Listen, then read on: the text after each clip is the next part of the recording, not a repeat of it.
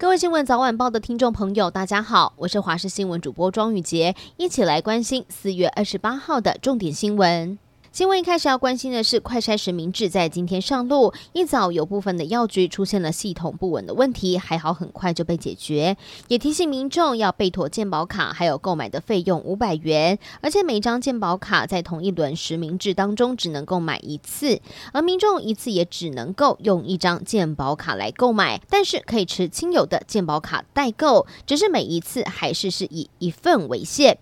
而现在疫情严峻，在昨天本土的个案飙到了八千八百二十二例，指挥官陈时中就预言，在今天恐怕会破万。现在也传出今天的本土确诊个案恐怕突破一点三万例。指挥中心在今天下午两点的记者会中会来做说明。向来有普丁传声筒之称的节目主持人索洛维约夫，近日在与俄罗斯联邦航太总署署长罗戈辛对谈的时候，提及到了俄罗斯今年的稍晚将会投入使用新型的萨尔马特洲际弹道飞弹。他也语出威胁地说：“事实证明，一枚萨尔马特就意味着抹去一个英国。”萨尔马特飞弹被用来取代前苏联时代的撒旦飞弹，可以搭载核弹头。不过，英国国防部主管武装部队的次长赫佩就回击，他声称这样的核武威胁只是虚张声势。随着新车 EMU 三千型城际列车，还有 EMU 九百型电联车投入营运，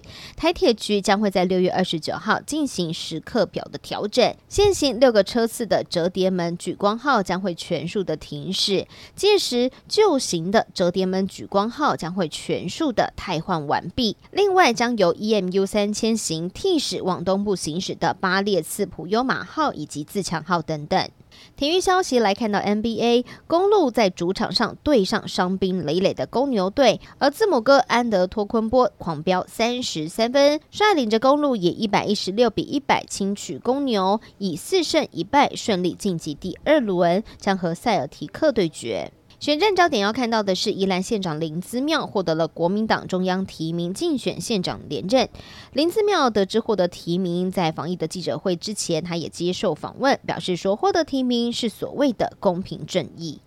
最后来关心天气的消息了。今天在白天，东北季风开始减弱，各地包含了澎湖、金门、马祖都是多云到晴，而东半部地区会有零星短暂的雨势。午后在西半部的山区也会有下短暂雨的机会，而其中在南高屏、近山区或是河谷更有机会出现三十六度以上的高温。还有在中午的时候，紫外线也会来到过量甚至危险等级的，外出一定要补充水分跟做好防晒了。而明天下午开始就有锋面会会。掠过台湾北部的海面，东北风也会跟着增强。北部、东半部地区还有马祖、金门会转为有短暂雨的天气，其他地方和澎湖多云到晴。午后的山区也会有短暂降雨。而今明两天，包含金门、马祖跟西半部地区会出现局部的雾或者是低云的状况，影响能见度，提醒开车的民众要小心安全。